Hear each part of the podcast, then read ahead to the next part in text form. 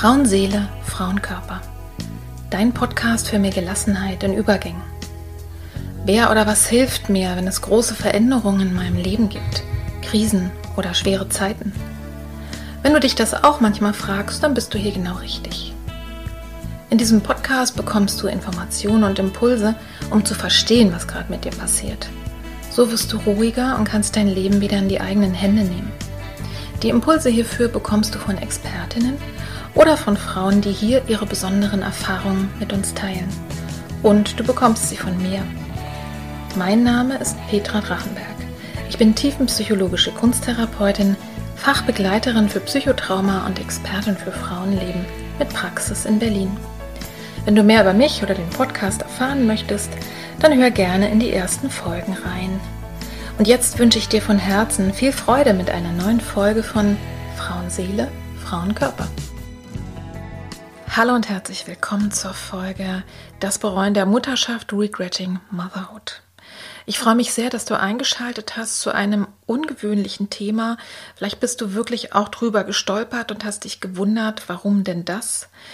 Diese Folge, die werde ich bewusst am Internationalen Frauentag hochladen, denn darüber zu sprechen gehört für mich auch zum Feminismus, zum Thema Frauenrechte.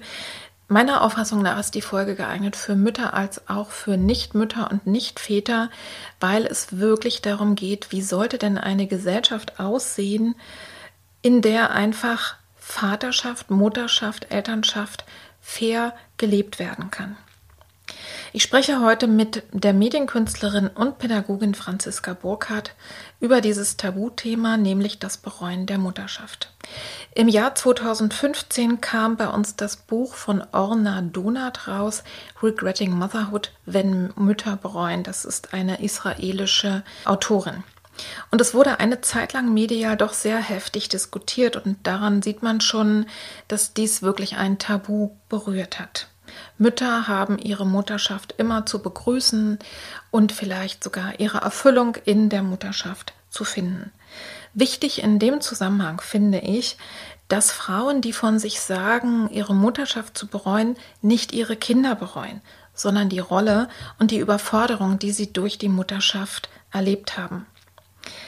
Ich weiß, dass ich nicht die Einzige bin, die nach der Geburt und speziell des ersten Kindes immer mal wieder gedacht hat, hätte ich das vorher gewusst. Ich kenne aber einige Mütter, die nach der Geburt des Kindes wirklich schockiert waren und echte Probleme hatten, weil sie nicht damit klarkamen, wie sich ihr Leben und ihr Frausein verändert hat. Dadurch, Meist dadurch, dass die Mutterrolle gesellschaftlich immer noch so stereotyp ist, dass sie zu wenig Unterstützung hatten in der Karriere, überhaupt im Leben, in der Familie. Das kann auch sehr, sehr unterschiedliche Gründe haben. Ich habe bisher nur noch keine Frau getroffen, die öffentlich darüber sprechen wollte. Umso mehr habe ich mich gefreut, dass ich auf Instagram Franziska getroffen habe, die nämlich in einem Post Teilnehmerinnen gesucht hat, die zu dem Thema sich beteiligen. Franziska wird nämlich mit diesem Thema Regretting Motherhood eine Ausstellung machen und sucht noch Beiträge dazu. Ich habe sie dann angeschrieben und sie war bereit, mit mir darüber zu sprechen.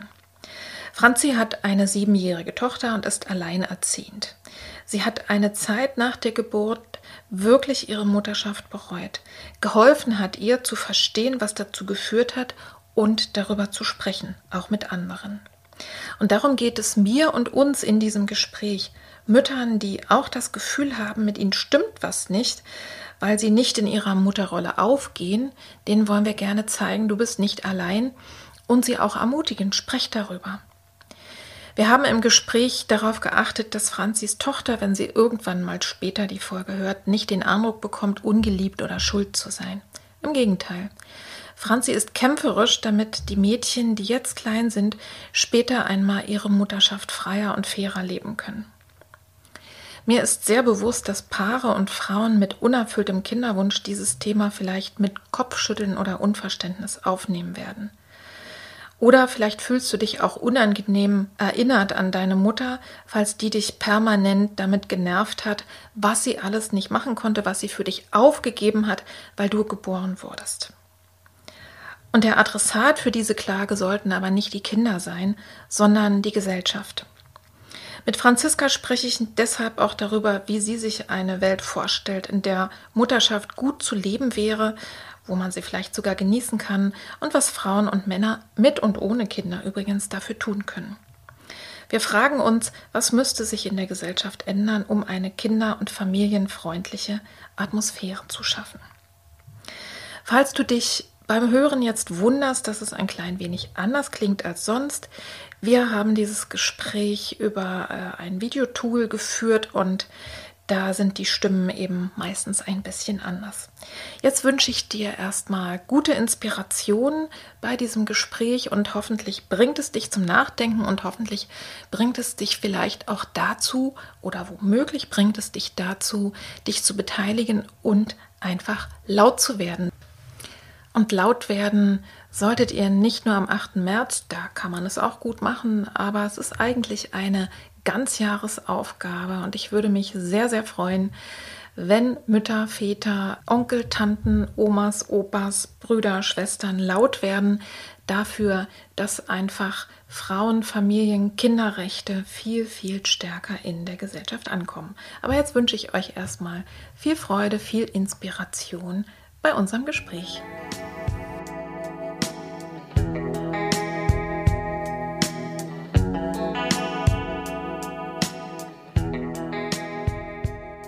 Liebe Franziska, ich kenne dich über Instagram, wo du einen Account hast, der Feminist Motherhood Archiv heißt. Und mir haben deine ungewöhnlichen Fotos und Darstellungen von Frauen und Müttern immer gut gefallen. Neulich gab es dann einen Post, in dem du dazu aufgerufen hast, Texte und künstlerische Arbeiten zum Thema Regretting Motherhood, also das Bereuen der Mutterschaft, einzusenden. Das hat mich besonders neugierig gemacht und so sind wir ins Gespräch gekommen. Magst du dich vielleicht zunächst erstmal selber vorstellen und uns erzählen, was das Feminist Motherhood Archiv eigentlich ist? Ja, gerne. Hallo Petra und vielen Dank für dein Interesse. Mhm. Ähm, also ich lebe mit meiner Tochter, die ist sieben Jahre alt in Weimar und ähm, ich bin Medienkünstlerin, Pädagogin und Speakerin für feministische Mutterschaft und vielfältige Kindermedien.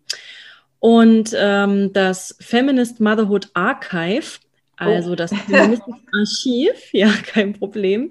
Ähm, das ist zu einer Zeit entstanden, als ich meine Mutterschaft bereut habe und Antworten auf die damit verbundenen Fragen suchte. Aha. Und ähm, es ist mittlerweile eine Plattform, ähm, in der ich alles eben rund um feministische Mutterschaft und feministische Kunst sammle.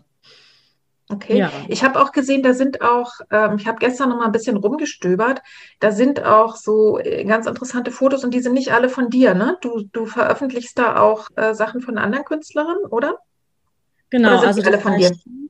Ähm, das Archiv ist äh, so, dass ich einmal das ähm, in Literatur und Texte aufgeteilt habe, in Fotografie, also meine eigene Fotografie oder auch mhm. Künstlerinnen, die sich mit äh, Mutterschaft äh, beschäftigen. Und ähm, ja, meine Performance, die ich im letzten Jahr gemacht habe, die hat da auch ihren Platz gefunden. Mhm. Und ähm, genau, das ist einfach ein digitales Archiv, in dem ich immer das, was ich finde, sozusagen dort einordne und sammle.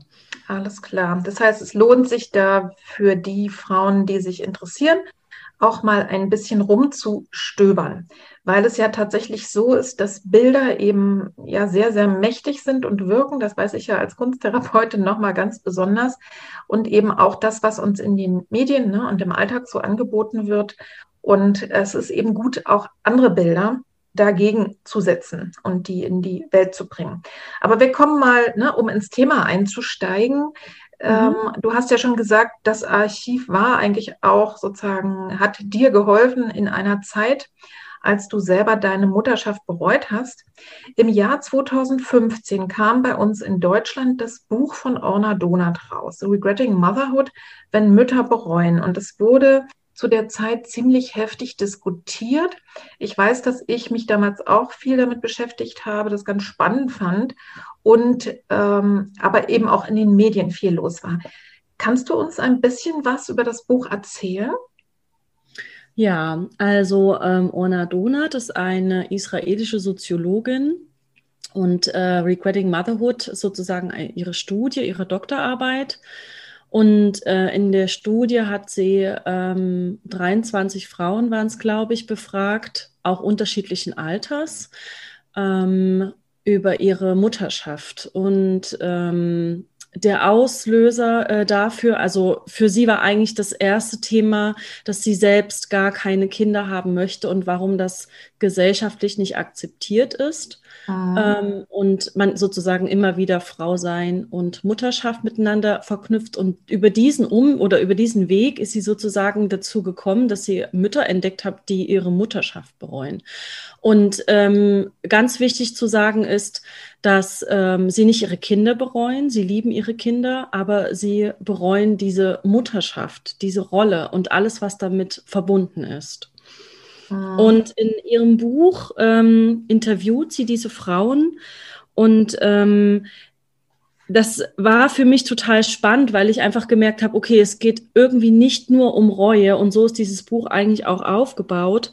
Sie äh, thematisiert auch die gesellschaftlichen Forderungen und Erwartungen an Mütter und auch, äh, warum denn ähm, Reue von der Gesellschaft so instrument instrumentalisiert wird und auch, wie man äh, über äh, Mütter, die bereuen oder die, also die ihre Mutterschaft bereuen, ähm, wie überhaupt damit öffentlich umgegangen wird. Mhm. Und ähm, ja, also das Buch ist sehr vielschichtig und sehr zu empfehlen. Also das heißt, ich muss gestehen, ich habe es tatsächlich auch gar nicht äh, gelesen.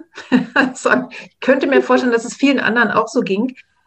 Äh, ich, was ich gehört habe, ist, dass die, ähm, dass es eben auch sehr unterschiedliche Frauen sind mit unterschiedlichen Ansätzen und Gründen. Ne? Also die alle irgendwie ihre Konflikte haben und sicherlich also mit diesem Thema im Mittelpunkt stehen, aber unterschiedlichen Alters und mit unterschiedlichen Geschichten, oder? Genau, also da sind auch teilweise Mütter dabei, die zum Beispiel ähm, wo zum Beispiel der Ehemann gesagt hat, ja, also wenn du jetzt nochmal äh, studierst und so, dann würde ich dich nicht heiraten wollen und ähm, ich, er wollte eigentlich gerne Familie gründen mhm. oder auch aus so ähm, Verwandtschaft, familiärer Sicht, ähm, dass da Druck gemacht wurde mhm. oder auch ähm, ältere, also da sind ja teilweise Mütter dabei, die äh, drei Kinder oder mehr haben mhm. und äh, das trotzdem immer wieder sagen. Es ist, war für mich auch sehr äh, berührend in der Zeit, in der ähm, dieses Buch rauskam, hatte ich ja genau diese Gefühle. Und ähm, das war für mich wie so eine Rettung, dieses Buch. Ah ja, guck mal, da hast du jetzt schon selber äh, den Übergang gerade gemacht ähm, zu deiner persönlichen Geschichte. Ich habe tatsächlich schon lange auf dem Schirm, also ich wollte sehr lange schon äh, über dieses Thema auch mal sprechen und habe bisher keine Frau gefunden, die äh, gesagt hat, darüber spreche ich jetzt mal öffentlich. Ne? Und auch wir haben vorher sehr genau besprochen, äh, wie machen wir das, ne, wenn deine Tochter später mal irgendwie diesen Podcast hört, äh, dass das okay ist für alle Beteiligten. Ne? Das ist ein riesengroßes Tabu. Und du hast gesagt, ich kann darüber sprechen, es ist okay. Also du hast eine siebenjährige Tochter, du bist alleinerziehend und du hast mir eben erzählt, ne, eben ja gerade auch wieder, dass du eine Zeit lang es wirklich bereut hast, Mutter geworden zu sein, ja, wie kam es dazu? Magst du uns mal mit in deine Geschichte nehmen? Ja, also ähm, ich bin 2013 ähm, habe ich mein Kind geboren. Ich, ähm, mir liegt immer auf der Zunge zu sagen, da bin ich Mutter geworden, aber ich habe immer das Gefühl, dass ich von Jahr zu Jahr zur Mutter werde. Ja. Ähm, und ähm, ja, zur damaligen Zeit war das so, dass ich ähm, alleine mit einem Säugling war und ich einfach äh, eine sehr, sehr lange Zeit auf mich selbst gestellt war und in dieser Zeit ähm, viele Konflikte hatte, also sowohl mit dem Papa des Kindes als auch ähm, mit mir selbst. Und ähm, ich habe vor allen Dingen mich selber überfordert in der Zeit. Also wenn man zum ersten Mal ähm, mhm. Kind geboren hat und äh, diese Mutterrolle erfüllen möchte. Ich glaube, da habe ich es ziemlich oft, ähm, jetzt sage ich mal, übertrieben und es war einfach zu, zu viel. Und ähm, es gab, als meine Tochter zwei Jahre alt war, einen Moment, wo ich so erschöpft war, dass ich einen Zusammenbruch hatte. Ja. Und nach diesem Zusammenbruch ähm, hatte ich plötzlich Reuegefühle. Ich habe diese Mutterschaft bereut, die Entscheidung dazu, ein Kind bekommen zu haben. Und ähm, ja, das war sozusagen der Anfang äh, dieser Reuegefühle. Und ähm, ich muss dazu sagen, dass äh, ich erstmal damit also so ein bisschen überfordert war, weil ich irgendwie, weil das auf einmal kam. Und dann aber ganz schnell äh, sich äh, Fragen angeschlossen haben. So, warum mache ich das eigentlich alleine? Warum lastet alles auf mir? Warum ähm, verlässt mich der Vater? Und ähm, ja, einfach ganz, ganz, ganz viele Fragen. Und ähm, dieses Buch kam ja dann raus und ähm, ich war dann super dankbar, weil dann ging für mich sozusagen diese Forschungsreise los und die Suche nach Antworten. Mhm. Sag mal, ähm, weil Reue ist ja jetzt erstmal ein Wort, was, was eigentlich in unserem, ja, in unserem normalen Sprachgebrauch fast gar nicht mehr benutzt wird. Ne? Also ich, ich habe das selten so gehört. Wie hat sich das denn ausgewirkt? Also waren das Gedanken wie, hätte ich nie ein Kind gekriegt, dann ne, könnte ich jetzt machen, was ich wollte? Also wie, ähm, wie hat sich Reue für dich angefühlt? Das mag für, für andere Frauen ja anders sein, aber wie war es für dich? Welche Fragen, welche Gedanken waren damit verbunden, um das nochmal ein bisschen zu verstehen? Ja, also ich, ähm, ich glaube, durch die Erschöpfung ähm, habe ich einfach also ich habe mein Kind die ganze Zeit geliebt. Das war für mich ähm, überhaupt gar kein Thema. Aber ich wollte diesen Zustand des Alleinerziehens, das alles alleine zu machen. Ich hatte auch unglaublich viele Probleme mit dem Jobcenter und mit der, mhm. also ich hatte mhm. einfach richtig viele Konflikte. Ja. Und äh, das hat mich total überfordert und diese Reue, das war, also ich habe mir dann wie so Vorwürfe gemacht auch. Also ich habe mir selber Vorwürfe gemacht, ja, äh, warum habe ich denn vorher nicht über all diese Sachen nachgedacht, was denn Mutterschaft bedeutet, mhm. äh, welche Verantwortung ich dafür oder dabei übernehmen muss. Und ähm, zur damaligen Zeit, als ich, ähm, ich kannte den Kindsvater noch nicht gut, hat mein Körper tatsächlich so ein, ja, ich möchte das Kind austragen. Das war ein sehr krasses Gefühl und äh, so ein Moment, wo mir das eigentlich von meinem Verstand her, der hat eigentlich eher Nein gesagt, ah. aber mein Körper hat Ja gesagt. Mhm. Und äh, das war, ähm, das war für mich in dem Moment dann total klar. Aber dann, als das, als das Kind dann da war und die Konflikte sich häuften, da habe ich schon wirklich einfach ganz viel bereut. Also das war so, ich hatte mir das so nicht vorgestellt. Ein Bild von Mutterschaft und Familie war für mich ein anderes. Ja, naja, und du hast wahrscheinlich doch in dem Moment, ähm, als du schwanger warst vom Kindsvater, dir ja auch nicht vorgestellt, äh, dass der dann nicht mehr da sein wird. Ne? Also das äh, sozusagen, schon alleine das ist ja ein riesengroßer Unterschied. Ne? Also ich finde eben ein ein Leben mit einem Säugling ist sowieso schon per se eine Überforderung für jede Frau. Also das stelle ich jetzt einfach mal so in den Raum oder für jeden Menschen. Mhm. Und ähm, das ist, ne, das ist eigentlich nichts, was man wirklich alleine natürlich kann man es alleine hinkriegen. Ich will jetzt hier da keine Klischees irgendwie reinbringen und sagen, es geht nicht. Aber im Grunde ist es, glaube ich, per se erstmal so, dass so ein kleines Wesen, was eigentlich 24 Stunden äh, am Tag irgendwie ähm, jemanden um sich braucht, ist schon gut, wenn man damit nicht alleine ist. Ne? Und wenn dann da noch äh, andere Konflikte und andere Sachen dazukommen, ist es natürlich, äh, ist es natürlich der Hammer. Ne? Und ich glaube, den, wenn jetzt hier Frauen zuhören, die äh, jetzt erstmal sagen, nee, das hätte ich jetzt nie gesagt, hm, bereut, äh, also ich habe nie bereut, äh, mein Kind oder meine Kinder bekommen zu haben, werden sie aber trotzdem, äh, da wette ich mit dir und mit euch, die ihr zuhört, werden sie wahrscheinlich trotzdem an vielen Stellen gesagt haben, oh Hilfe, das habe ich mir wirklich so nicht vorgestellt. Ne? Oder an so Tagen wie heute, es schneit, man kann nicht raus, Homeschooling, Kita, was weiß ich, das Kind ningelt die ganze Zeit, du hast keine fünf Minuten Zeit irgendwie mal für dich, dass, dass dann der Gedanke auch kommt, boah, also habe ich mir, warum habe ich mir eigentlich Kinder gewünscht? Ja, also das wirklich, äh, dass, dass solche Gedanken, darum geht es ja auch, dass solche Gedanken, dass es eben nicht immer nur das reine Glück ist, dass die auch dazugehören, ja. Und auch die Frage, genau, und da kommen wir wieder zu dir, die Frage, äh, warum muss es eigentlich so sein, äh, wie es, ja, wie es gerade ist? Also, warum passiert mir das? Und äh, hast du denn für dich da äh, also zwei Fragen. Hast du für dich auf die Fragen Antworten bekommen? Also du hast ja gerade gesagt, ein bisschen war alleine schon hilfreich, dass du in dem Buch gesehen hast, ach, es geht ja anderen auch so. Aber hast du darüber hinaus für dich noch Antworten bekommen auf diese vielen Fragen? Und was hat mhm. dir denn trotzdem geholfen, da wieder rauszukommen? Du hast ja uns ja eigentlich so ein bisschen gerade erzählt, und das war eigentlich wie ein Zusammenbruch. Also da ging gar nichts mehr. Also wie mhm. bist du wieder dahin gekommen, dass du einfach wieder für dein Kind auch und auch für dich selber da sein konntest? Ähm, ich wollte noch mal ganz kurz was ergänzen zu diesem mhm. äh, Wort Reue, bevor ich die Fragen ja. beantworte, die du gerade gestellt hast. Und zwar ist mir noch eingefallen, weil du das gerade mit diesen Alltagssituationen hast.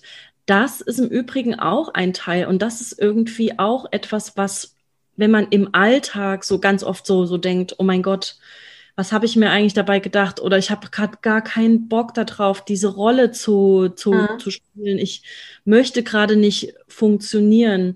Diese Alltagsreue, das ähm, höre ich eigentlich ziemlich oft, aber selbst darüber ähm, wird kaum geredet. Also das ja. ist so, das äh, führen, glaube ich, viele Frauen, Mütter für sich im Monolog oder so sich im, im, im, im Stillen. Oder ich erlebe es auch oft auf Instagram, dass so die eine oder andere das auch mal äußert und sagt, boah, es ist gerade alles zu viel. Und dann gibt es halt die Reue, wo man wirklich sagt, nein, ich möchte komplett gerne die Zeit umdrehen. Wenn ich die ja. Zeit so könnte, würde ich mich gegen Kinder entscheiden. Das ja. äh, fand gerade nochmal wichtig zu ergänzen. Ja. Und zu meinen anderen beiden Fragen, ja, natürlich war das, also nicht natürlich, sondern es war dann so, es war irgendwie, wie der Zufall es so wollte. Ähm, ich war bei einer Lesung, Laurie Penny, in Erfurt. Und ähm, ich habe eine Frage an sie gestellt. Und zwar habe ich sie gefragt, was sie über ähm, Mütter denkt, die ihre Mutterschaft bereuen. Und ähm, als ich die Frage gestellt habe und nach der Veranstaltung kamen Frauen auf mich zu, die äh, Radio machen in Erfurt. Mhm. Und, ähm, war, und da war ich das erste Mal in einem Interview mit diesem Thema. Und ähm, dort bin ich sozusagen zum nächsten Buch gelangt. Und zwar wurde mir empfohlen von Elisabeth Badinter äh, die Mutterliebe. Ja. Weil die eine Radiomacherin meinte, äh, mir hast du schon mal was vom Muttermythos gehört? Und ich so, nein. Und ähm, da fing das dann an, dass ich äh, mir dieses Buch besorgt habe und in diesem Buch gelesen habe. Und ähm, auf einmal gingen so ganz viele Türen auf, so, ach, okay, da hinter Reue oder diesem Gefühl oder Konflikten mit Mutterschaft, da steckt ja ganz viel anderes noch. Mhm. Und ähm, ja, das war für mich die Entdeckung auch und meine Entdeckung von Feminismus, muss ich sagen, weil das gehört ja dazu, dass man sich von alten Bildern und ähm, Vorstellungen, Erwartungen befreit. Mhm. Und ich habe erkannt, so krass, es gibt ein Mutterbild. Es gibt ein Ach. Mutterbild. Die Jungfrau ja. Maria mit dem Jesuskind so und dann gibt es da so ähm, Aufklärer wie Jean-Jacques Rousseau, die sowas ähm, sagen wie Mutterliebe sei etwas Natürliches. Es ist naturgegeben, dass die Frau zur Mutter wird. Oder äh, ein Zitat, was ich von ihm sehr gerne verwende, es aber überhaupt nicht mag, ist Mutter sein heißt in Sorgen glücklich sein. Mhm. Ähm, und als ich mich damit beschäftigt habe, habe ich gemerkt, okay, krass, also da, da muss ich jetzt weiter dranbleiben. Und das war für mich total befreiend. Und das hat dir auch die, die Beschäftigung damit, dass das, ja. was dir jetzt gerade passiert ist und auch äh, was du fühlst ne, und, und all das, ja, es ist ja in gewisser Weise, so hört es sich für mich an, irgendwann war es zu viel und dann gab es wie, wie so eine Art ne, äh, Krise, Zusammenbruch und es hat dir geholfen äh, zu verstehen, das ist überhaupt gar kein individuelles Problem, obwohl es dich jetzt individuell betrifft. Ne? Du hast sozusagen da äh, was verstanden. So ist, habe ich das richtig ja, also ähm, genau, also für, für mich und äh, da, das ist bis heute so, ähm, nach dieser ganzen Zeit ist es für mich einfach ein Thema, was äh, eben nicht nur mein persönliches Thema ist, sondern ja. was ganz, ganz viele Mütter betrifft und ähm, überhaupt auch das Frauenbild. Also warum ver verbindet man denn Frau sein automatisch oder warum heißt es denn, wenn ich eine Frau bin, dass ich Kinder kriegen muss? Ja. Warum, ähm, also da, da, spielen einfach diese ganzen Biologismen auch einfach eine Rolle. Man hat ja, ja in der Zeit der Aufklärung auch ganz viel über diesen Naturalismus erklärt und ich habe heute immer noch das Gefühl, dass wir wie immer noch in dieser Zeit stecken. Und diese Fragen, die dann damit einhergingen und die dann damit kamen und die Antworten darauf, die haben mich ja in ganz andere Richtung gebracht. Also das ist auch mhm. eine gesellschaftliche Ebene, das ist eine ja. politische Ebene und es hat halt auch ganz viel mit unseren patriarchalen Strukturen zu tun. So. Mhm. Das heißt, es bringt mich auf den Satz, den hatten wir ja schon in den, äh, ich glaube, ab den 60ern, 70ern in der Westfrauenbewegung und habe ich dann in den 80ern, also als ich selber äh, in einer sozusagen ja feministisch aktiv war, also ich habe ja ein Frauenzentrum auch mal gegründet. Und ähm, da ein Teil davon waren tatsächlich eben äh, Mutter-Kind, wo wir genau solche Sachen auch besprochen haben. Ne? Dass es eben nicht naturgegeben ist, sein Kind zu lieben. Ne? Da, und, und das, mhm. äh, da, die ganze Ambivalenz, was damit äh, auch zu tun hat. Aber da, ne, die, dieser Satz kommt mir gerade in den Kopf, dass äh, ne, das Private ist politisch und das Politische ist privat. Also wir glauben relativ häufig, es geht nur mir so, ja, ähm, um dann festzustellen, der Nachbarin und der Freundin und der Arbeitskollegin äh, geht es auch so. Äh, und äh, lass uns mal drüber sprechen, ne? was, was so der Hintergrund ist. Also im Moment glaube ich, also ist es gerade aktuell sehr spürbar. Also wenn wir beide sprechen, ist ja gerade immer noch Lockdown. Und ähm, ja, da, da kommt noch mal was zum Tragen, äh, da, dass nämlich offensichtlich immer noch viele Frauen und auch viele Männer eben glauben, sie sind zwar beide berufstätig, aber irgendwie kommen die Kinder trotzdem zu Mama angelaufen, wenn beide im Homeoffice sind. Ja? Also, dass, dass da ganz alte Muster noch mal so hochkommen. Bevor wir so ein bisschen zum Gesellschaftlichen gleich nochmal weiterkommen, also die Gründe, mhm. die jetzt ne, nicht nur bei dir waren, wo vielleicht auch jetzt einige sagen, ja, ist ja kein Wunder, die ne, Franziska war alleinerziehend und äh, das, da muss man ja die Lust verlieren. äh, also was es vielleicht noch für andere Gründe gibt. Ähm, Nochmal die Frage zu dir. Äh, wie, wie hast du es, also ein Weg war zu verstehen, es ist kein individuelles Problem, sondern es hat auch was mit der Gesellschaft zu tun oder damit, dass ich mhm. selber mit diesem Mutterbild, so habe ich dich verstanden, ne, mit dieser Perfektion, mit der ich das machen wollte, dass mhm. das eigentlich viel zu viel war und mir viel Kraft geraubt hat. Aber wie bist du denn tatsächlich dann auf der ganz, vielleicht auf der praktischen Ebene? Also was hast du gemacht, um wieder zu dir selber zu kommen und um auch wirklich eben wieder für dein Kind auch da zu sein? Ich könnte mir vorstellen, dass das auch für dich selber gar nicht so einfach war, das so deutlich zu spüren ja, mhm. und trotzdem ja dein Kind zu haben, von dem du ja gesagt hast, du, du liebst es. Also, ja. was hat dir wirklich geholfen, da wieder, also sozusagen aus dem Funktionieren rein zu, äh, rauszukommen, aber doch tatsächlich wieder da zu sein, zur Kraft zu kommen? Was hast du gemacht? Kannst du da was weitergeben an andere? Also zur Kraft zu kommen, äh, das Gefühl ist bis heute kraftlos. Okay. Oder beziehungsweise ähm, gibt du es gar nicht so. Äh, Höhen und Tiefen. Ja, danke. Das ist, ich glaube auch, äh, dass es einfach ganz viele Dinge oder Glaubenssätze gibt, die ähm, ich wahrscheinlich mittlerweile, aber das ist wieder ein anderes Thema, dann nochmal rangehen müsste. Ja. Ich habe mir natürlich auch, äh, ich habe versucht, äh, einen Therapieplatz zu bekommen bei einem mhm. Therapeuten. Mhm. Und ähm, aber auch eher aus meiner Erschöpfung heraus. Ne? Und ja. diese ganzen Konflikte, also es war einfach zu viel. Und ich muss sagen, dass ich einfach bis heute äh, damit ganz schön zu tun habe, im Gleichgewicht zu bleiben ja. und ähm, erstmal auch mit, mit äh, der Therapie. Also ich hatte leider Pech. Also man, ich an alle da draußen ähm, gebt die Hoffnung nicht auf. Es gibt verschiedene äh, Menschen, die unterschiedlich therapieren und man findet irgendwann mal eine passende Person. Ja. Bei mir hat es damals noch nicht so gut geklappt, aber ich habe durch meine Eigenreflexion sehr viel erreichen können. Und ich habe einfach auch super viel in meine Biografie geguckt und ähm, habe einfach wirklich über diese Reflexion, ich muss sagen, das war aber schon mental sehr anstrengend. Also da spielt Mental Load, hat für mich auch ganz, äh, also ich war dann irgendwann dankbar, dass das äh, ausgesprochen wurde, dieses Wort. Das war schon manchmal zu viel Kopf. Und ich muss sagen, diese Körpertherapie und das, was da für mich alles so ähm, eigentlich ähm, noch besser gewesen wäre, das kam erst jetzt später. Mich sozusagen ein bisschen runterzufahren, für mich ja. für Zeit zu nehmen. Ich glaube, das Hauptthema ist, dass ich mir selbst für mich keine Zeit genommen habe. Ja. Und immer im Funktionieren war. So. Genau.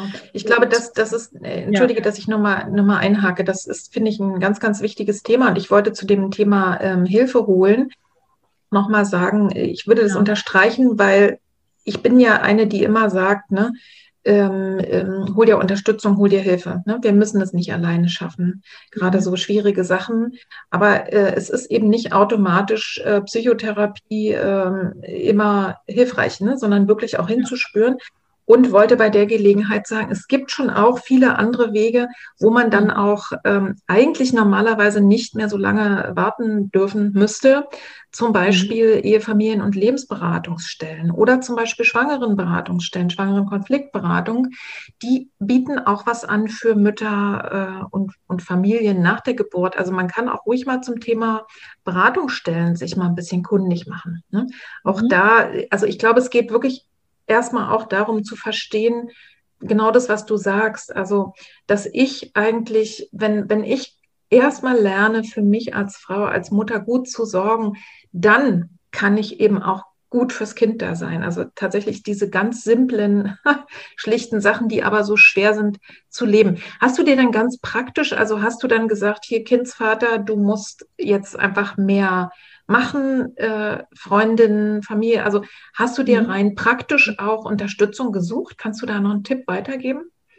Ja, also ich habe äh, dafür gekämpft, dass der ähm, Papa meiner Tochter hierher zieht. Der hat zu dem Zeitpunkt nicht äh, in Weimar gelebt. Wow. Und ähm, ja, ich habe einfach ich habe, also ich muss sagen, ich bin halt das erste Mal in meinem Leben auch in einer Wohnung alleine gewesen. Das war für mich auch sehr, sehr schwierig. Ich würde das nie wieder so machen. Ja. Ich würde definitiv alleinerziehenden Müttern oder Vätern raten, mit anderen Menschen zusammenzuwohnen oder in einem Haus, wo man sich unterstützt. Ja. Ähm, ich glaube, das ist ganz wichtig. Ich habe das damals nicht gemacht, weil ich total Angst davor hatte. Es hätte die Möglichkeit gegeben. Ähm, meine Familie war, die lebt nur eine Stunde von hier entfernt, aber die waren leider auch nicht so präsent. Das hatte mhm. auch verschiedene andere Hintergründe. Aber Familie, habe ich gelernt, kann auch eine Freundin oder ein Freund sein. Ja, ja. Und, genau. Ähm, mir, mir ging es genau. bloß eigentlich darum, äh, nochmal deutlich zu machen, du hast nicht nur selber reflektiert, Weißt du, sondern du hast ja. auch im Außen dafür gesorgt. Du hast gesagt, du hast gekämpft darum und hast mir ja. im Vorgespräch gesagt, es war auch ganz schön anstrengend, aber es hat sich ja offensichtlich gelohnt. Er hat es ja gemacht ne? Ja. Ähm, und ist jetzt eben viel mehr da für eure Tochter. Und, ähm, und das, ne, du, du hast tatsächlich einfach verstanden, ähm, es, es kann so nicht weitergehen und hast auch äh, sozusagen damit Dinge in die Wege geleitet. So kann man das sagen. Wo, wobei ich damals auch so sauer dann war und so gedacht ja. habe, also mich hat es wirklich empört, dass, ähm, dass also Väter so einfach abhauen können oder sich so der Verantwortung entziehen. Und ja. wenn das aber eine Mutter tut, dann wird sie sowas von äh, gesellschaftlich degradiert. Das ja. finde ich schon äh, abgefahren. Ich hatte auch teilweise, ich hatte auch manchmal Gedanken wie, ich gebe jetzt das Kind einfach dem Vater und ähm, jetzt ziehe ich mich mal zurück. So, ja. also äh, und muss sagen aber auch, mir fiel es auch selber schwer loszulassen.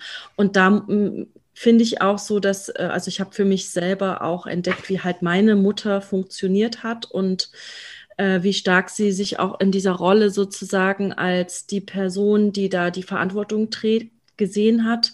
Das spielt da natürlich auch mit rein. Na logisch. Also ich will mal wissen, welche Frau von uns selbst auch heute noch eine Mutter hat, das gibt es wahrscheinlich auch, aber ich gehe mal davon aus, relativ wenig, die gesagt hat, wir sind Eltern, du hast einen Vater, du hast mich als Mutter und dann hast du noch diese und jene Person als Ansprechpartnerin und äh, wir tun alle, was wir können, sondern meistens war die Mutter doch deutlich präsenter. Also ich gehe mal davon aus, in Ost und West, da kommen wir vielleicht nachher nochmal drauf, mhm. gibt es da ja auch unterschiedliche Vorbilder, aber dass wir alle irgendwie so geprägt sind und äh, zwar unbewusst durch unsere Mutter, das ist mal klar. Und da, ich kann als Therapeutin sagen, ähm, je krasser, also mir ging es zum Beispiel mit meiner Mutter so, dass ich immer gesagt habe, so wie sie war, will ich auf alle Fälle nicht sein. Und mhm. äh, aber ein sozusagen, äh, damit war ich dann aber dennoch verstrickt. Also ich habe hab zwei Psychotherapien gemacht, da bin ich dann auch rangekommen. Aber äh, das ist auch eine Art von verstrickt sein, wenn ich einfach sage, ich mache es einfach andersrum. Ja, äh, das, das ist mal klar. Und was ich nochmal zu dem, zu deinem Gedanken, ehe wir jetzt hier böse äh, E-Mails kriegen von Kinderschützerinnen, äh, da wollte ich nochmal dazu sagen, ne, dein Gedanke, ich gebe jetzt einfach das Kind mal ihm und dann ne, brauche ich mal Zeit für mich. Ist es ja klar, dass, äh, da, dass man immer auch im Blick hat, weil du sagst, ich konnte mich auch schwer lösen. Natürlich hast, hast du dann eine intensive Bindung zu deinem Kind. Ne? Und, äh, und ich glaube, das ist ganz klar, dass du das dann nicht von heute auf morgen ne, abgeworfen hast. Und das machen, glaube ich, kaum andere Frauen auch, sondern dass man das dann Stück für Stück eben äh, sozusagen abgibt und lernt, ähm, der Vater macht's anders, meine Mutter macht's anders, die, die, äh, der Babysitter macht's anders.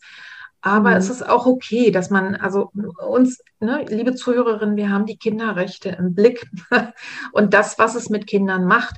Das Krasse ist ja, und ich glaube, das ist das Spannende dabei, wenn eine Frau so lange über ihre eigenen Kräfte hinweg lebt und auch gegen ihre inneren Bestrebungen, also weiter funktioniert, äh, mhm. obwohl sie eigentlich schon nicht mehr kann und nichts mehr da ist.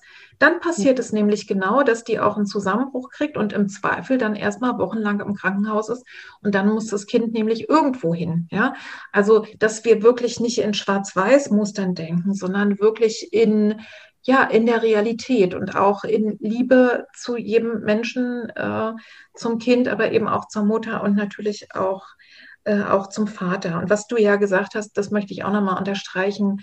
Sucht euch wirklich Netzwerke. Und wenn es eben keine WG ist oder, oder ne, dass du nicht in ein tolles Haus ziehen kannst, wo die Nachbarn alle offen sind, aber mhm. dann wirklich such dir andere Frauen, mit denen du dich austauschen kannst, äh, mit denen du, ich habe auch relativ zeitig, also mich mit anderen auch vernetzt äh, nach dem ersten Kind, weil ich so völlig überrascht davon war, ja nicht nur wie anstrengend es war, das auch, aber wie langweilig. Also ähm, ja. wie, wie sehr mir mh, hm, ja geistige Herausforderungen gefehlt hat. Mein Mann war dann halt, der hatte seine erste Stelle gerade und ich war in der Elternzeit. Ne, und das war für mich wirklich wichtig, mich mit anderen auszutauschen. Und dann haben wir auch relativ zeitig dann habe ich einfach mit anderen Müttern mich auch schon ausgetauscht. Dann habe, ne, die zwei Kinder waren dann irgendwie viel interessanter beschäftigt als immer nur Mama. Ne? Also ich habe dann mal auf zwei aufgepasst und meine Nachbarin und Bekanntschaft dann auch und relativ, und deswegen habe ich auch recht schnell im Frauenzentrum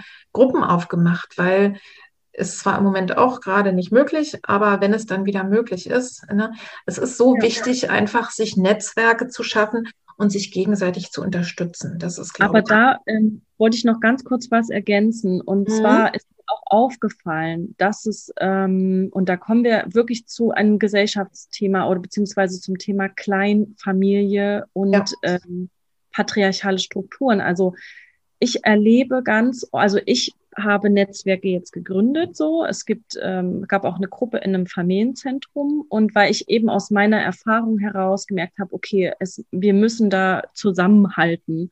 Mhm. Aber das anzunehmen, sich auch zu öffnen, fällt tatsächlich echt relativ vielen Müttern auch schwer. Also sowohl in ihrer Kleinfamilie äh, die Sachen, also Aufgaben abzugeben und mal zu sagen, hey, ich möchte jetzt hier nicht alles delegieren und organisieren, sondern mhm. ich möchte gerne ähm, also ich möchte eigentlich gerne Aufgaben abgeben. Das fällt immer noch sehr vielen schwer und es wird auch ganz oft gar nicht eingefordert. Und ich höre immer in den Gesprächen, dann zwischen den Zeilen so, ja, sie kotzt eigentlich total an, aber es passiert nichts zu Hause so. Mhm. Und ähm, was ich noch sagen wollte, wegen ähm, was man noch tun kann, ich hatte natürlich auch noch die Gelegenheit, eine Mutter-Kind-Kur mitzumachen. Ah, ja. Wobei mir da wieder aufgefallen ist, dass auch dort dieses ähm, Prinzip auch überhaupt nicht funktioniert. Also da macht jede ihrs und man sitzt in der Cafeteria und im Essenssaal zusammen. Aber auch da ähm, müsste man mehr auf, was mache ich denn im Alltag? Wie kann ich mich ja. vernetzen? So. Aber es müssen halt auch irgendwie andere Strukturen im Allgemeinen geschaffen werden, finde mhm. ich. Ja, bevor wir da mal noch drauf kommen, äh, wollte ich gerne noch mal äh, einen Schritt zurückgehen auf dieses Thema äh, Bereuen der Mutterschaft. Mhm. Ähm, du hast es ja gerade gesagt, als Frau öffentlich zu sagen oder es eben innerlich zu fühlen oder in meiner kleinen Familienöffentlichkeit zu sagen, dass das Leben ohne Kind für mich irgendwie besser war, ist ein Riesentabu. Das hast du ja gesagt. Ne? Genauso mhm. eben wie äh, Mütter, die ihre Kinder verlassen, was eben umgekehrt ja relativ häufig passiert. Ne?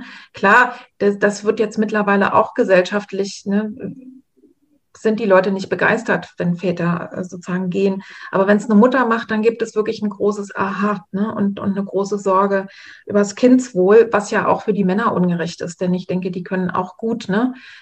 Es wird in diesen Fällen wahrscheinlich wirklich so sein, dass der Vater die stärkere Bindung dann auch hat. Also ich habe beispielsweise eine Freundin, bei der das auch so ist. Es ist ganz klar, dass der Vater sich da hauptsächlich kümmert, weil der einfach eine andere Bindung hat zu den Kindern. Aber was, was glaubst du denn oder weißt du vielleicht von anderen Frauen, was sind denn so die Knackpunkte, vielleicht die hauptsächlichen Gründe oder Konflikte, warum Frauen bereuen, äh, Mutter geworden zu sein? Ne? Also du hast ja gesprochen davon, dass du im Grunde genommen ähm, so perfekt sein wolltest, dass, dass du irgendwann keine Kraft mehr hattest. Was gibt es denn vielleicht darüber hinaus noch?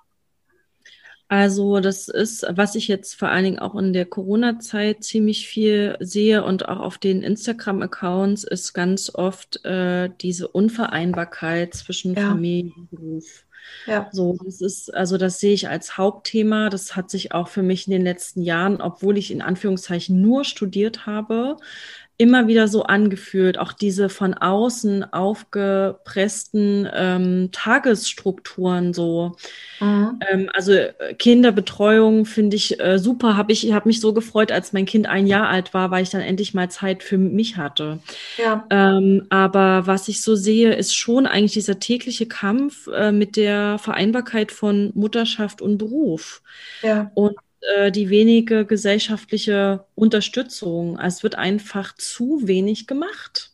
Also ja. das ähm, ich habe jetzt erst letztens aufgerufen in meiner Telegram-Müttergruppe und habe gesagt, hey, eigentlich sind wir doch gerade wütend genug und müssten einfach mal rausgehen und das rausschreien so und mhm. mal sagen, hey, das geht so nicht weiter. Und ja. äh, ich erlebe da digital ziemlich viel, aber ich frage mich immer, wo ist das im echten Leben? So, mhm. also wo ist das, äh, wo passiert das am Arbeitsplatz? Ähm, also, ne, also für, für mich, ich spüre da immer so revolutionäre Gedanken in mir, wo ja. ich echt denke, da müsste noch was gemacht werden. Und das sind eigentlich die Hauptthemen, die mhm. Konflikte auch so diesem Bild auf der einen Seite zu entsprechen, diesem Mutterbild und diese Erwartungen, die damit einhergehen und eben, dass es einem auch so schwer gemacht wird und ähm, ja, man dann irgendwie auch schnell als äh, hier in Deutschland ist ja dieses Rabenmutterwort so verbreitet, mhm. ähm, so dargestellt wird als nicht gute Mutter. So. Ja, also ich denke, ähm, ne, die, die meisten Arbeitsbedingungen, Gott sei Dank, ändert sich auch da was, aber sehr, sehr langsam und sicherlich auch in, in den Branchen unterschiedlich. Ähm, ich, es dauert wirklich noch eh Unternehmen und erst recht sozusagen auf der Führungsetage wirklich dahin kommen, ne, familienfreundliches Unternehmen zu sein. Also wie gesagt, es es gibt schon gute Beispiele, aber noch zu wenige. Und auf der ganz persönlichen Ebene ist es, glaube ich, einfach wirklich immer wieder so, dass äh, eh die äh, ehe die große Revolution kommt bei uns, dass man tatsächlich bei seinem eigenen Unternehmen ähm, einfach immer wieder an, äh, ne, anklopfen sollte und sagen sollte, so, äh, so geht es halt nicht. Ne? Äh, und, ja, und, tatsächlich Väter und Mütter. Und das ist, glaube ich, das Spannende. Ich habe jetzt gerade für, ein, für, für meine Arbeit in der Familienbildung ein Podcast-Gespräch äh, gehabt mit einem Menschen, der eben Eltern da in dieser Richtung auch berät. Und da sind meiner Auffassung nach auch wirklich die Väter äh, sehr, sehr stark im, äh, in der Verantwortung, eben auch Nein zu sagen ne? und, und, zu sagen, und wirklich ähm, ja. auch Forderungen zu stellen. Mhm. Ich glaube, in die Richtung muss es gehen. Was ich auch noch merke, und zwar interessanterweise ähm, bei Vätern und Müttern gibt es mittlerweile äh, gute Belege, auch Studien darüber, dass sowohl Väter als auch Mütter äh, von ihrer Karriere her, also von den Aufstiegsmöglichkeiten und wie sie mit reingenommen werden ne, für die Zukunft, äh, dass die wirklich Einbußen haben, wenn sie Kinder haben. Also auch wenn Väter nur ein Vierteljahr diese Elternzeit nehmen, ist es schon so, dass es in vielen Unternehmen, dass die dann ne, als Weichei dastehen oder eben auch nicht als zuverlässig oder wenn, wenn ich eben nicht um 19 Uhr noch, äh, ne, noch äh, irgendwie zum, äh, zum Meeting kommen kann, dann ist das eine Irritation und je mehr Frauen, denke ich, in, auch in Unternehmen auf die, äh, auf die Vorstandsetagen, auf die Führungsebene kommen, desto mehr ändert sich das auch und funktioniert dann auch, ne? dass man sagt, warum legen wir nicht unsere äh, Kernarbeitszeit weiter nach vorne und ja, oder einfach gibt es kein Meeting mehr, ne? Bitte? Einfach flexiblere Arbeitszeiten. Es gibt, genau. ein, es gibt einen kleinen Bericht über äh, das mentale Wohlbefinden von Müttern. Und äh, das sind so ein paar Seiten. Und da geht es auf jeden Fall darum, dass äh, eigentlich ähm, diese Arbeitszeiten so unflexibel sind. Und das äh, auch vor allen Dingen auch, wenn Kinder mal krank sind, zum Beispiel. Man hat mhm. nur im Jahr so und so viel Krankschreibetage. Wenn das Kind krank ist, ist es krank. Ich finde es unmöglich, dass es sowas überhaupt gibt. Also es eine begrenzte Anzahl an Krankschreibungen gibt, wenn man Kinder hat. Da ist Deutschland, muss ich sagen, mhm. sehr, sehr nachschrittig und ja. Äh, also ja. genau, also ich denke, es gibt genügend Sachen, wo man auch immer wieder ansetzen kann. Und wer jetzt sagt, ähm, ja, ich, äh, ich gucke mal einfach in meinem Umfeld, guckt euch mal um, ob es vielleicht in eurem Umfeld auch andere gibt und dann kann man ja mal versuchen, was, was einfach in die Wege zu leiten. Und ansonsten meine, äh, also meine Predigt ist eigentlich immer die, äh, überhaupt erstmal so ganz in meinem Umfeld einfach ganz klar zu sagen, das schaffe ich nicht. Da muss mein Kind aus der Kita abgeholt werden oder das schaffe ich jetzt nicht, mein Kind ist krank. Das schaffe ich jetzt nicht, weil wir haben keine Kita, ne, sondern ist das und das und das ist möglich. Und das nicht nur Mütter das machen, sondern Väter auch. Also mhm. das irgendwie glauben wir eben immer noch, äh, das ist so ne, unsere Privatsache, unser Privatvergnügen. Mhm. Und wir müssen trotzdem weiter funktionieren. Und ich glaube, das einfach, äh, einfach mal auch die Chefs und Chefinnen damit zu, ja, einfach äh, ehrlich zu sein und zu sagen, so ist der Stand der Dinge. Ähm, ja, gut, es ist vielleicht ein Risiko, äh, ne, dass die dann sagen, uh, ne, mal gucken, ob wir mit der noch weiter was anfangen können. Aber wie gesagt, die Karriere ist, ist das eine. Ähm, bei den bei den anderen Gründen, also was, was mir zum Beispiel, äh, wo ich ab und zu mal den Gedanken hatte, äh, oh, hätte ich mal keine, hätte ich mal keine Kinder gekriegt. Also ich kenne den Gedanken auch. Mhm. Ähm, das ist tatsächlich ein bisschen was, äh, was, was du da vorhin in deinem ähm, Rousseau-Zitat hattest. Ähm, das, mir geht es nämlich wirklich so, meine Kinder sind ja, unsere Kinder sind ja schon erwachsen. Ähm, aber dennoch ist, ist, merke ich immer noch, wenn die Sorgen haben, wenn es denen richtig übel geht, äh, dann leide ich immer noch so mit. Ne? also ja. tatsächlich dieses, es ist einfach, wenn du ein Kind geboren hast, also jedenfalls für mich, ich kann ja nur von mir reden, es ist nie wieder so wie vorher. Ich bin irgendwie eben doch so verbunden mit diesem anderen Wesen und auch wenn es eben irgendwann mal selbstständig und ausgezogen ist und ich sowieso gar nichts mehr machen kann, trotzdem mhm. ist es so, dass, dass mein Herz da so dran hängt. Also, ne, das, äh, aber da sage ich mir dann eben immer, ähm, okay, das ist der Deal, ähm, dass ich das Sorgen und Herzeleid, ne, wenn ich dann einfach so ein sehr starkes Mitgefühl habe, mhm. äh, das, das ist die eine Seite und die andere Seite ist dieses im Grunde genommen die Liebe, die eben da ist. Ne? Also wirklich zu sagen, okay, das ist einfach dieser Mensch, der mir so nah am Herzen ist. Also, und, ja. Mir ist noch ähm, was dazu eingefallen, zu diesem, weil wir ja gerade ganz viel über Väter und Mütter reden. Und äh, wenn wir jetzt an die Kinder denken, zum Beispiel, mhm. mit äh, der Idee, was kann man denn anders machen? Also ich habe beobachtet, wenn ich selber offen bin, so ähm, mich auch, also andere Menschen mit einbeziehen in meinen Alltag. So kannst du mal mein Kind abholen. Kinder sind auch extrem offene Menschen, die ja. verschiedene Bezugspersonen haben können. Also Kinder sind nicht fokussiert immer auf Mutti und Papi, sondern mhm. ähm, die können, wenn die so groß werden, verschiedene Bezugspersonen haben. Weil wir ja. reden jetzt ja immer nur über Mann und Frau. Da ja. gibt es ja auch verschiedene äh, Familienkonstellationen. Ne? Also es gibt ja auch zwei Mütter, zwei Papas oder mhm. zwei Mütter und einen biologischen Vater. So und ähm, das also das, ähm, da, das sind ja so Sachen auch unter Bilder, von denen wir uns ja auch so ein bisschen verabschieden müssen. Ja. Und äh, dieses, ich schaffe das nicht allein, das ist für mich im Übrigen mein, das ist äh, ein Teil der Performance, die ich ja dazu gemacht habe. Also die Konklusion ah, ja. aus allem ist ja, ähm, ich schaffe das nicht allein. Und ich muss das auch nicht alleine schaffen. So. Nee. Mhm. Ähm, das, das, führt eigentlich ein bisschen schon dahin äh, zur nächsten Frage, die ich mir aufgeschrieben habe. Wie würde denn für dich eine Welt aussehen, in der Mütter ihre Mutterschaft und ich sage mal Väter ihre Vaterschaft gut leben und vielleicht sogar genießen könnten? Hast du da eine Vision? Also für mich ist ähm, dieses Kleinfamilienmodell müsste für mich, äh, also abgeschafft klingt etwas hart, aber es müsste anders definiert werden. Und ähm, ich verbinde einfach äh, mit ähm, Elternschaft oder Kinder haben einfach auch eine Gesellschaft, die Kinder auf dem Schirm hat. Also das heißt, ja. Eine fürsorgliche Gesellschaft, ja. wo auch wo auch Menschen, die keine Kinder haben, Kinder mitdenken. Ob das bei Veranstaltungen ist oder was, da kann man in so viele Sektoren gucken.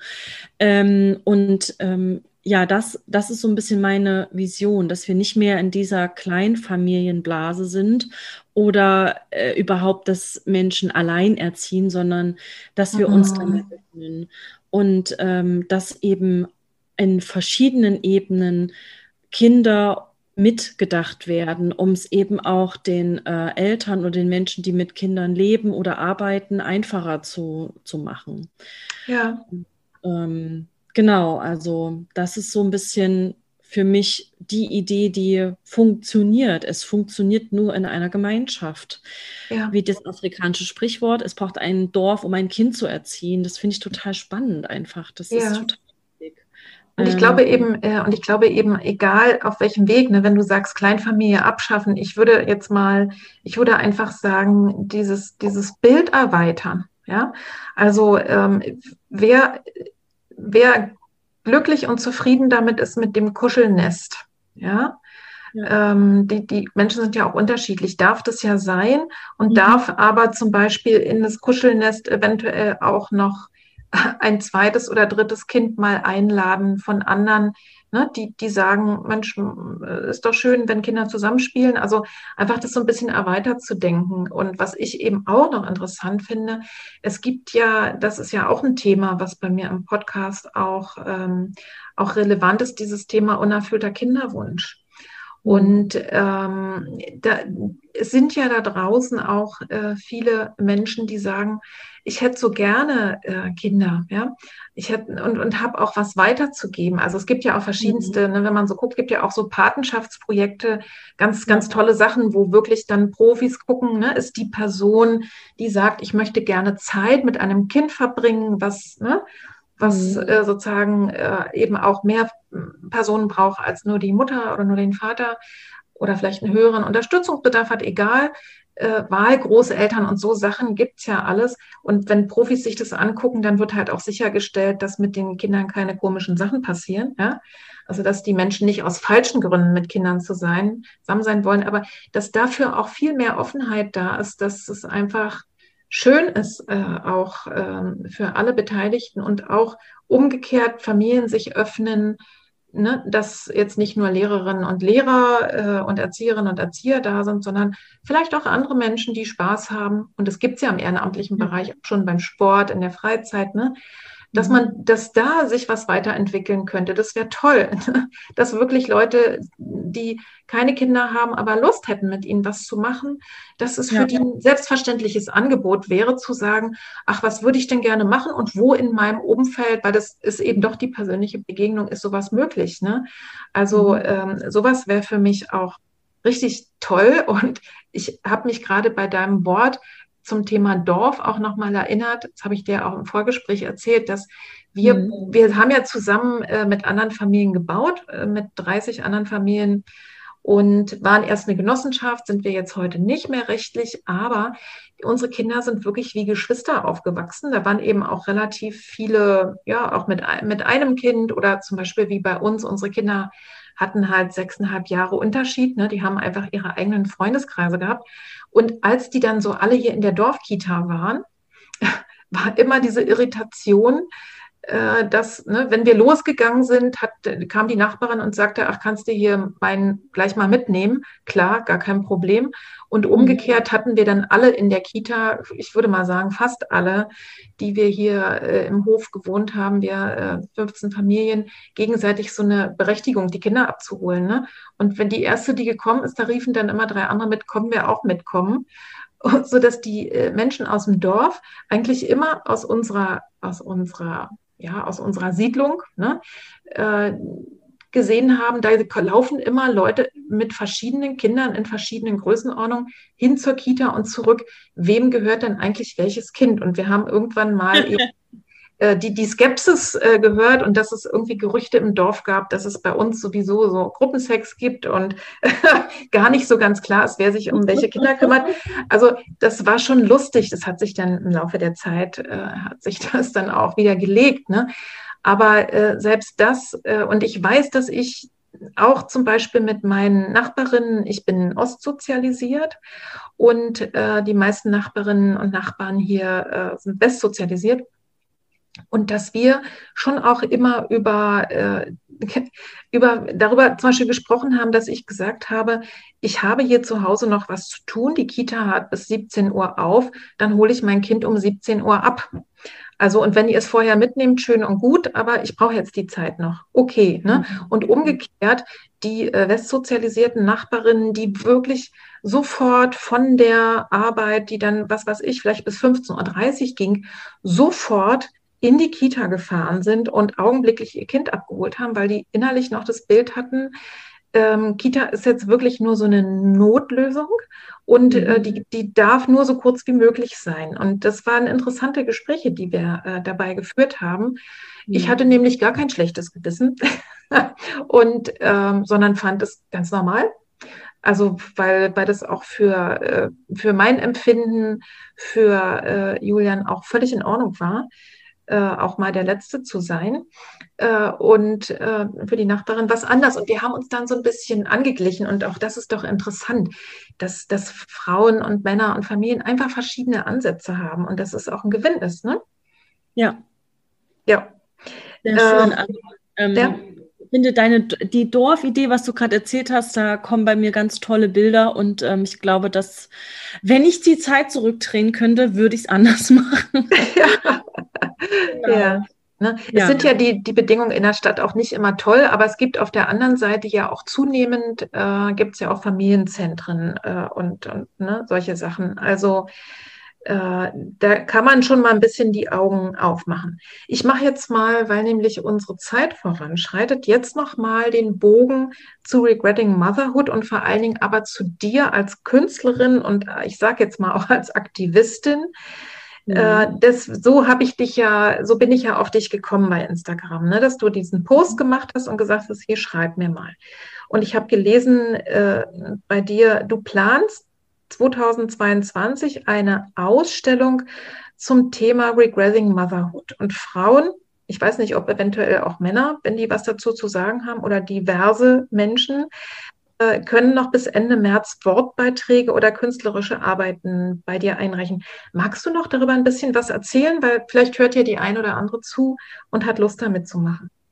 Genau, also erstmal habe ich das verlängert. Ähm, es ist bis Ende August und ähm, ja, also meine Idee war einfach, dass ich ähm, dieses Thema weil einfach diese Konflikte und die Reue, das verschwindet ja nicht einfach. Also das ist schon auch immer wieder Thema. Und ähm, für mich ist das zu wenig irgendwie öffentlich oder sichtbar. Und da ich äh, Künstlerin bin und ähm, mich dieses Thema einfach immer noch interessiert, habe ich einfach diesen Open Call ins Leben gerufen und ähm, also du da draußen musst keine Künstlerin sein. Ihr könnt auch Textbeiträge oder ähnliches einreichen, ähm, Skulpturen, alles was zu diesem Thema Regretting Motherhood und aber auch Konflikte mit Mutterschaft. Also für mich geht es auch mhm. darum, Regretting Motherhood äh, vielfältig darzustellen, weil es einfach auch um ambivalent, weil es einfach so viele Ambivalenzen gibt ja. zu diesem Thema. Und ähm, genau, und ich hatte ähm, auch noch einen kleineren Post ähm, letztens äh, veröffentlicht, wo es darum geht, dass ich gerne äh, Mütter interviewen möchte. Das liegt daran, ähm, weil ich selbst äh, mich jetzt vor kurzem dazu, das weißt du noch gar nicht, Petra, Spannend, ja habe, einen äh, meinen PhD zu machen. Also ich werde nochmal zur Universität schreiten und mich noch weiterhin an dieses Thema klammern in Bezug auf performative ähm, Formate. Und ähm, ja, ich freue mich sehr, wenn ihr mir Einreichungen ähm, auf äh, die Adresse, die auf meiner Seite ähm, Feminist Motherhood Archive. Die Adresse ist ähm, regretting motherhood at posteo.de. Wir werden es in die Show Notes machen. Darf ich mal einmal rein fragen, weil ich so schlecht Englisch spreche? Ich hab, weiß ja. gar nicht, was PhD ist und auch nicht, was performativ, was auch immer. was studierst du da noch und was machst du für Interviews? Äh, also PhD ist einfach die Bezeichnung für einen äh, Doktorandenstudiengang. Okay, verstehe. Zwar, ähm, ich bin ja Künstlerin und mich interessiert der Zusammenhang, was ich die letzten Jahre auch schon gemacht habe, von Kunst und Forschung. Ja. Und äh, performativ, also performativ kommt, das würde jetzt zu weit gehen. Das ist eigentlich. Kann man das so, einfach übersetzen? Ja, man perform, also ich verbinde mit performativ alles, was mit Handlung und Performance einhergeht. Ach also so, ja, ja, verstehe. Ja. Mhm. Das ist äh, spannend, weil das ist echt ein schönes Wort. Ähm, der, äh, ja, aber das geht so weit jetzt in die äh, Sprachphilosophie hinein. Ja, sag mal, genau. Äh, pass auf, äh, was mich würde ja interessieren, also wenn ich jetzt sage, okay, ich habe zum Thema Konflikte mit Mutterschaft, ne, Regretting Motherhood oder Ambivalenz, was zu sagen, was zu malen, was zu gestalten, was äh, passiert denn dann damit? Was ja. muss ich denn da erwarten, wenn ich das da einreiche bei dir? Ähm, erst einmal wird es ähm, also war die Idee, das äh, in, der, in, Form eines digitalen Magazins auf einer Seite zu veröffentlichen und mhm. am liebsten ähm, natürlich dazu eine Ausstellung zu machen. Ja. Und ähm, ich hatte auch vor kurzem ein Interview und es hat sich herausgestellt, dass es eine äh, Person ist, die mitmachen würde. Also ich rufe auch dazu auf, ähm, eine Organisationsgruppe zu, zu gründen, die diese Ausstellung plant. Ja. Und ähm, ich weiß noch nicht, wo die genau stattfindet und wann und äh, wie das überhaupt alles miteinander funktioniert. Mhm. Idee. Ja, ja. Und ähm, genau, die ist sozusagen gerade geboren, die Idee. Und ich freue mich auf Unterstützerinnen und ähm, ja, Menschen, die einfach Interesse haben an diesem Thema. Das heißt, die Frauen, die jetzt gesagt haben, äh, Franziska äh, hat total recht, wir müssen einfach da was machen und so ein bisschen, sagen wir mal, genügend Energie dadurch freigesetzt haben, dass sie sagen, da muss was passieren. Ne? Ja. Äh, und irgendwie so ein bisschen Zeit oder Energie haben, die können sich auch bei dir melden, um da mit dir das gemeinsam zu machen. Und frei nach dem Motto, man muss es ja nicht alleine machen. Genau, und ähm, durch, also ich muss noch ganz kurz was sagen, weil wir uns ja auf Instagram begegnet sind. Ich war, bin da erst seit einem halben Jahr angemeldet und ich finde es enorm, wie viele ähm, mir doch auch geschrieben haben oder wie viele es auch gibt, ja. äh, äh, dieses äh, Thema einfach äh, total interessiert. Mhm. Und ähm, ich habe auch heute Morgen eine Instagram-Seite, die direkt Regretting Motherhood heißt, gefunden. Ah ja. Ähm, die ist ganz neu, glaube ich. Auf jeden Fall finde ich es total cool, wenn ihr Frauen, ihr Mütter da draußen das sichtbarer macht und einfach äh, ganz viel darüber erzählt und das kommuniziert, dass es dieses, diese Gefühle gibt und dass die ja. einfach da sind und da sein dürfen. Ja, das, und ich glaube, das ist nämlich genau das, warum wir heute beide auch hier sprechen. Also was mein Ziel und mein Anliegen ist, ähm, dass eben, äh, dass alle Gefühle da sein dürfen. Ne?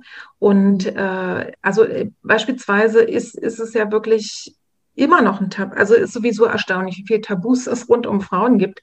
Mhm. Ähm, aber, ähm, aber zum Beispiel, dass Frauen ähm, mit einer postnatalen, äh, postpartalen Depression, also die einfach krankheitsbedingt ne, nichts empfinden können für ihr Kind, weil sie auch nichts für sich selber empfinden, also weil sie einfach eine Depression haben, ne, mhm. dass die sich mega schämen und schlechtes Gefühl, ein schlechtes Gewissen haben und darüber nicht sich manchmal nicht mal trauen zu sprechen mit ihrem Partner, mit ihrer Partnerin, mit ihrer Familie, weil es so undenkbar ist, dass ich, äh, ne, dass ich mit meinem Kind nichts anfangen kann, dass ich kein Gefühl entwickeln kann, und dass, dass diese Tabus endlich mal aufhören, weil meine Erfahrung ist auch, die Gefühle oder Nichtgefühle, also das sage ich jetzt wieder als Therapeutin, die wir nicht haben wollen, die werden eigentlich nur umso größer.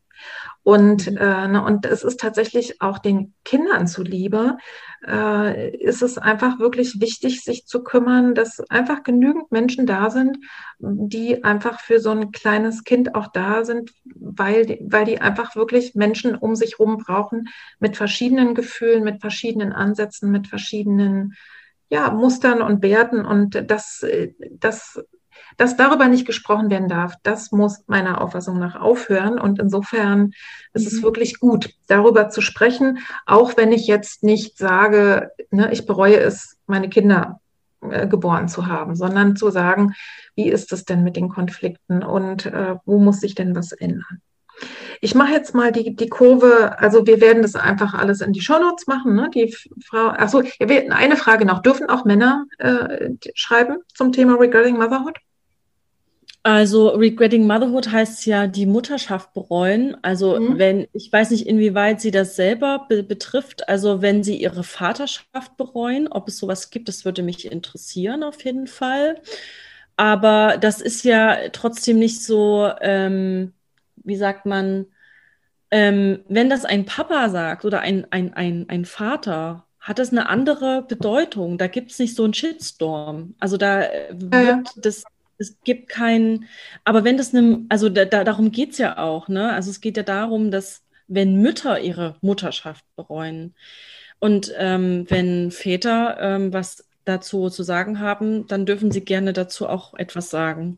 Und ich meine, Aber du guckst das ja auch an. Ne? Ich habe jetzt eher gar nicht mal gedacht, ja. dass Väter darüber schreiben, dass sie ihre Vaterschaft bereuen, ähm, sondern äh, beispielsweise äh, das bei ihrer Partnerin erleben zum Beispiel oder äh, ah, ja, das dass sie eine Mutter hatten. Die, ne? die ihre Mutterschaft, ja, das ist auch ja. total spannend. Ich habe mich letztens übrigens ganz kurz noch gefragt, ob es denn Frauen in der DDR gab, die ihre Mutterschaft bereut haben. Weil in der DDR war ja auch alles sehr, sehr, ähm, ja, in einer totalen Doppelbelastung. Mhm. Und ähm, Naja. Also über, ich sag mal, wir, wir hatten ja so ein bisschen überlegt, wir beiden, ne, ob wir über Ost- und Westmutterschaft sprechen, aber äh, das, das ist. bei einem anderen Podcast. Ich wollte gerade sagen, dass, ähm, dass äh, Mütterbilder Ost und West, darüber würde ich total gerne sprechen, aber, aber nicht jetzt in dem Rahmen, das führt einfach ja. zu weit. Ja. Und ich kann dir sagen, ich bin mir sehr, sehr sicher, dass es das gab, obwohl ja der Osten tatsächlich sogar, äh, äh, sagen wir mal, mehr Unterstützung geboten hat. Aber da ist eben wirklich die Frage, um welchen Preis. Also das, äh, das behandeln wir nochmal extra und gucken genau, wir noch, was, was, da, äh, was da dran ist. Ja? Und wen überhaupt das Thema interessiert, äh, auf, meiner, auf meiner Seite Feminist Motherhood Archive gibt es auch super viele tolle Bücher und auch auf der Instagram-Seite, die man sich ähm, angucken kann. Und da ist auch Frauen in der DDR dabei, wen das noch weiter interessiert. Mhm. Petra, danke, dass du mich interviewt hast. Äh, stopp mal, stopp mal. Wenn du noch einen Moment Zeit hast. Ich habe so ein paar Abschlussfragen.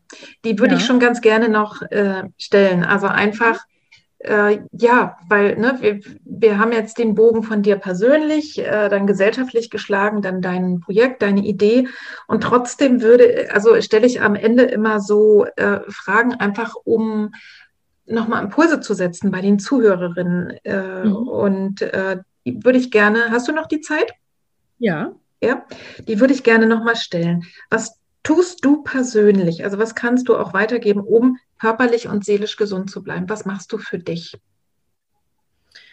Das ist eine sehr äh, schöne Frage. und zwar ähm, bin ich, also für mich ist das ein Riesenthema tatsächlich. Ähm, ich habe natürlich angefangen ähm, zu meditieren, beziehungsweise versuche ich das immer wieder, für mich mhm. Rituale mhm. zu, zu, finden, wo es nur um mich geht. Ja. Ich tue mich damit super schwer ähm, und ich äh, selbst versuche mir Momente zu schaffen, wo ich alleine bin. Also wir teilen uns das auf. Mein Kind wird mhm. auch von dem Papa betreut. Und ähm, ich versuche in der Zeit irgendwie eine Balance zu finden. Mhm. Und ähm, für mich ist Sport machen total ausgleichend, super. spazieren gehen. Oder ich gehe so super gerne in die Badewanne. Ja, mein, mein ähm, Lieblingsort.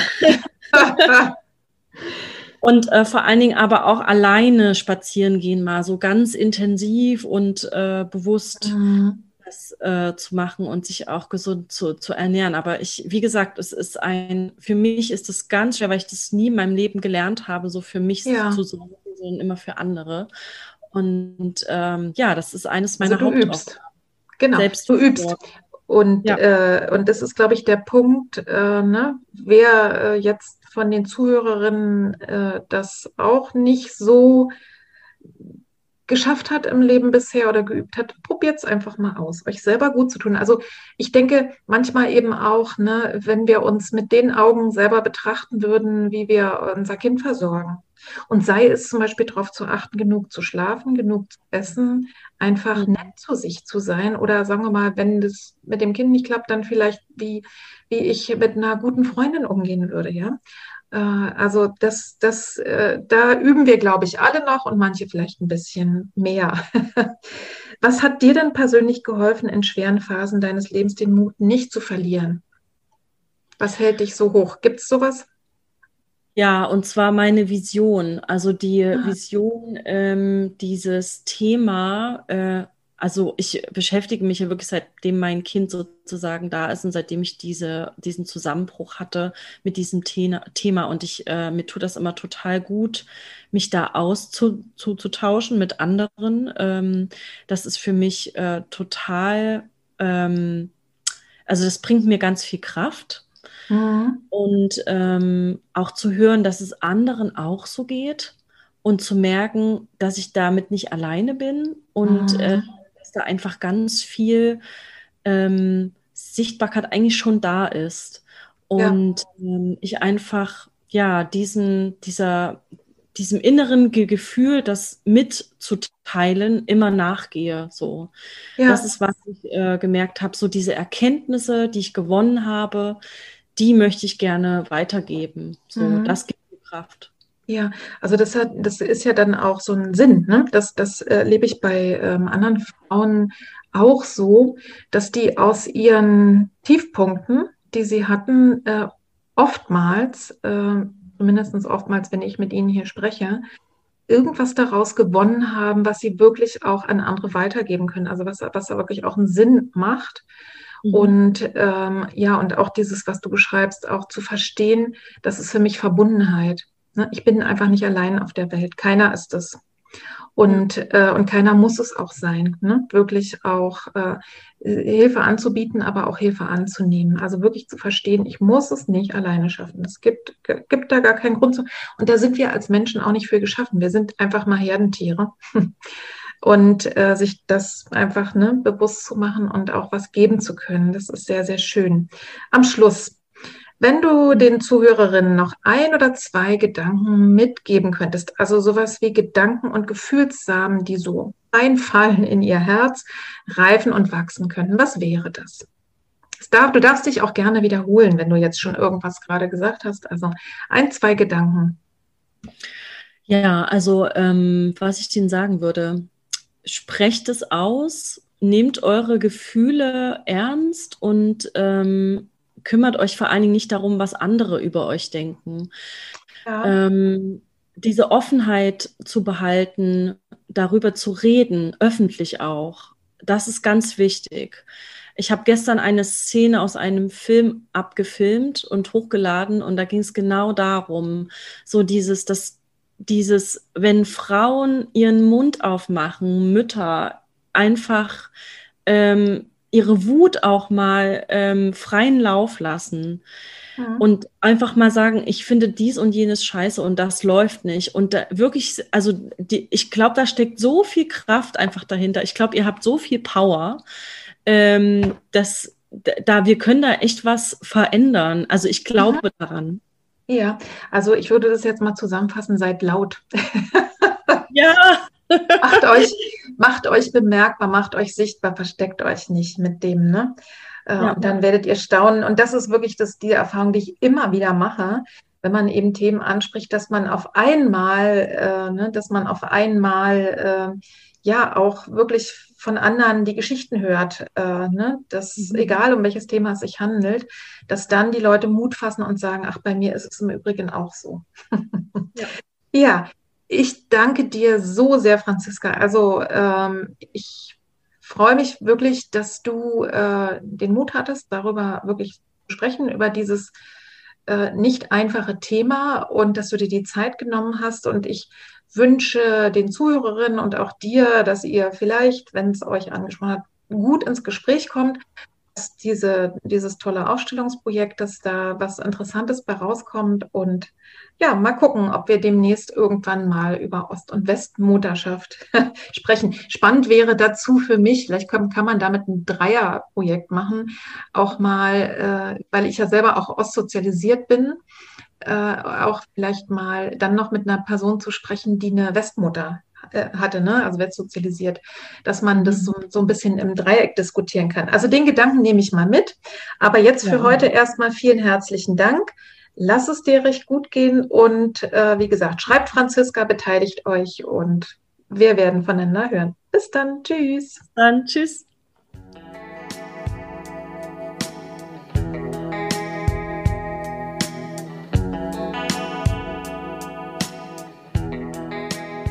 Ich hoffe sehr, du konntest aus dieser Folge für dich etwas mitnehmen und ich glaube, es ist auch klar und deutlich geworden und zum Ausdruck gekommen, dass natürlich jede Frau ihre eigene Geschichte hat, warum sie eventuell ihre Mutterschaft bereut, bereut Mutter geworden zu sein oder manchmal oder bereut hat. Da gibt es, denke ich, sehr viele Gründe.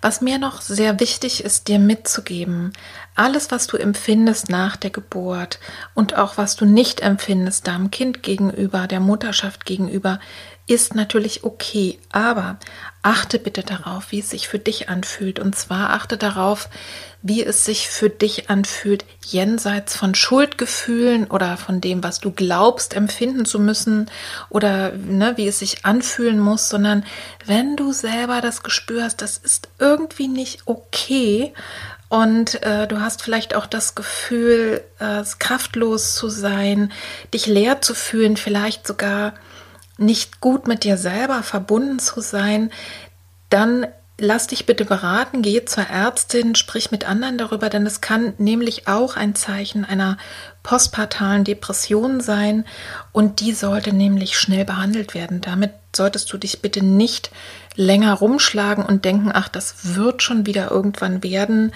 Da ist es dann wirklich Zeit, sich Unterstützung zu holen.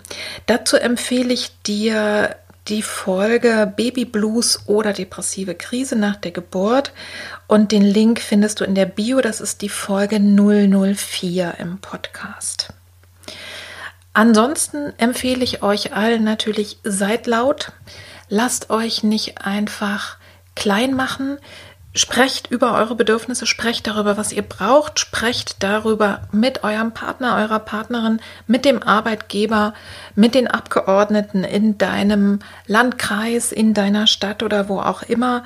Und ich kann wirklich nur sehr empfehlen, wenn noch ein Quäntchen Energie da ist, und manchmal ist es ja auch die Wut, die einem die Energie gibt, engagiert euch sehr, sehr gerne. Und da kann ich dir zum Beispiel empfehlen, äh, in diesen wundervollen Verein einzutreten und den zu unterstützen oder da vielleicht auch vor Ort etwas zu machen, der Motherhood heißt. Motherhood e.V. setzt sich ein für Kinder, Mütter und Väterrechte und vor allen Dingen aber auch für eine sichere Geburt, aber es gibt sicherlich auch eine Menge andere Wege, sich zusammenzuschließen.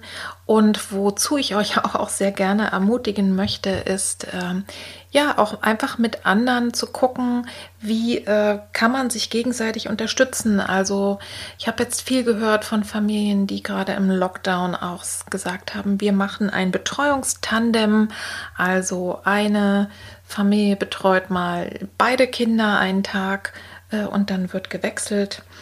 Und wenn ihr keine Kinder habt und euch aber auch engagieren wollt, schaut mal, ob es vielleicht Eltern in oder vielleicht auch in eurer Verwandtschaft oder auch in der Nachbarschaft, ob es Eltern gibt, die vielleicht Unterstützung brauchen. Denn ich denke, das, was ja Franzi auch gesagt hat, es braucht eben viele Leute. Ne? Und es brauchen eben nicht nur die biologischen Eltern, dass Kinder irgendwie ein gutes Leben haben und Kinder und Familien. Und es gibt ja viele, die auch einfach wirklich Freude haben, mit Kindern auch Zeit zu verbringen als Patenonkel, Patentante oder eben auch einfach freiwillig engagiert. Als allerletztes wollte ich euch jetzt noch ein Buch empfehlen, was ich jetzt gerade, ja, wir, wir bauen gerade bei uns zu Hause um. Und da ist mir ein Buch in die Hände gefallen, was ich vor einiger Zeit gekauft habe. Und das ist richtig toll. Da geht es nicht um ähm, Regretting Motherhood, jedenfalls nicht in erster Linie, sondern darum, wie unterschiedlich Mütter sind. Das heißt, starke Mütter, Lebensgeschichten zwischen Wunsch und Wirklichkeit ist ein Fotobuch von Ulrike Engels und äh, Nele Martensen, die hat die Fotos gemacht, Ulrike Engels die Texte. Und da sieht man die Mütter sozusagen schwanger und dann ein paar Jahre später mit ihren Kindern. Und es sind wirklich Lebensgeschichten jenseits der Rama-Familie, ja, wo alle glücklich am Tisch sitzen, die Vöglein zwitschern und äh, die Sonne scheint, sondern das ist die Wirklichkeit. Und es gibt es mittlerweile, ich habe das mal angeguckt, wenn man es eben im Netz kauft, sehr, sehr günstig, absolut ein schönes Geschenk und tolle Fotos, ganz interessante Lebensgeschichten dieser Frauen. Kann ich euch sehr empfehlen und den Link zu Motherhood e.V., den findet ihr im Übrigen auch in den Show Notes. Ich glaube, das ist es soweit. Da wir, ich habe es ja gerade gesagt, zu Hause gerade umbauen und ich auch wieder eine Woche faste und einfach ein bisschen runterkommen will, weiß ich noch nicht ganz genau, ob ich es schaffen werde, in zwei Wochen den nächsten Podcast hochzuladen. Ich tippe, es wird eher in drei oder vier Wochen sein. Also seid mal gespannt. Irgendwann Ende März kommt die nächste Folge. Ich freue mich auch schon drauf. Und bis dahin wünsche ich dir alles Liebe, alles Gute und lass es dir wohl ergehen. Bleib gesund und empfehle die Folge gerne weiter an andere, die es vielleicht auch interessant finden können und stöber ansonsten auch in meinen restlichen Folgen. Also bis demnächst, liebe Grüße von Petra. Tschüss.